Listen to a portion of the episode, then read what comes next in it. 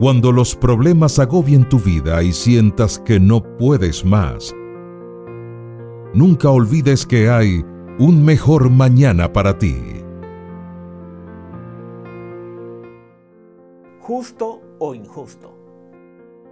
Imagina si Adolfo Hitler hubiera sobrevivido y hubiese sido llevado a juicio. En la mañana en que se iba a dictar la sentencia final, el juez se dirige así al tribunal. Señoras y señores del jurado, los últimos días vengo reflexionando largo y tendido en el veredicto de ustedes sobre el acusado. Sé que han hallado a Adolfo Hitler culpable de atroces crímenes contra la humanidad y estoy de acuerdo, verdaderamente es culpable. Pero ahora, en la fase de dictar la sentencia, he adoptado una decisión judicial voy a absolver al señor Hitler de su delito, voy a anular la sentencia de muerte contra él.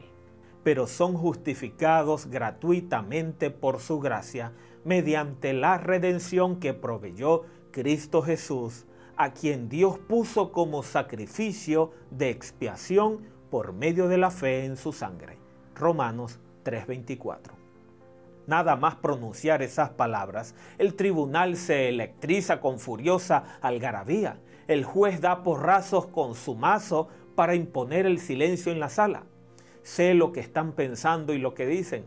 También yo estoy comprometido con el respeto a la ley y el mantenimiento de la justicia.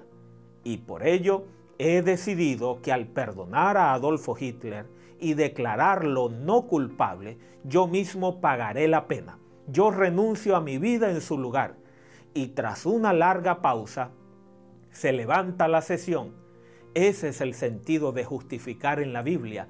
Todos son justificados, indultados, absueltos, declarados ya no culpables gratuitamente por su gracia mediante la redención que es en Cristo Jesús.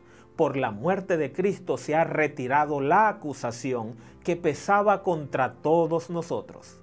Y así habrá un mejor mañana para ti.